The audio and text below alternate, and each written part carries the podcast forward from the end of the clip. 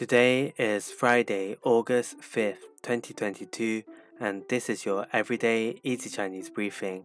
大家好，我是林老师, and in under 5 minutes every weekday, you'll learn a new word and how to use this word correctly in phrases and sentences. Today's word of the day is kui, kui, which means deficiency. Let's practice by making different words, phrases, and sentences with kui. The first word is chi kui, chi kui, which means to lose out. Let's look at each character of this word. Chi means to eat and kui means deficiency.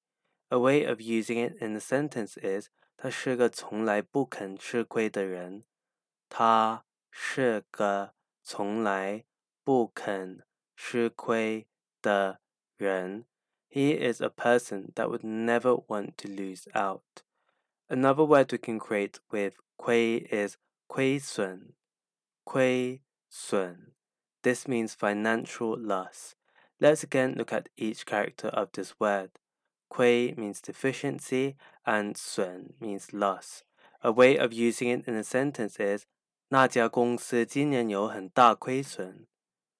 那家公司 今年有很大亏损。That company suffered a large financial loss this year. Finally, we can create the word 幸亏,幸亏, which means thankfully. The 幸 here means fortunate. A way of using it in a sentence is 幸亏我今天带了雨伞。幸亏我今天带了雨伞。 Thankfully, I brought an umbrella today. You can say this on a very rainy day.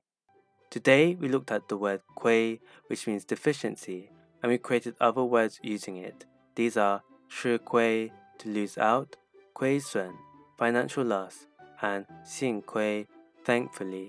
To see this podcast transcript, please head over to the forum section of our website www everydayeasychinese.com, where you can find even more free Chinese language resources. See you again soon for more practice.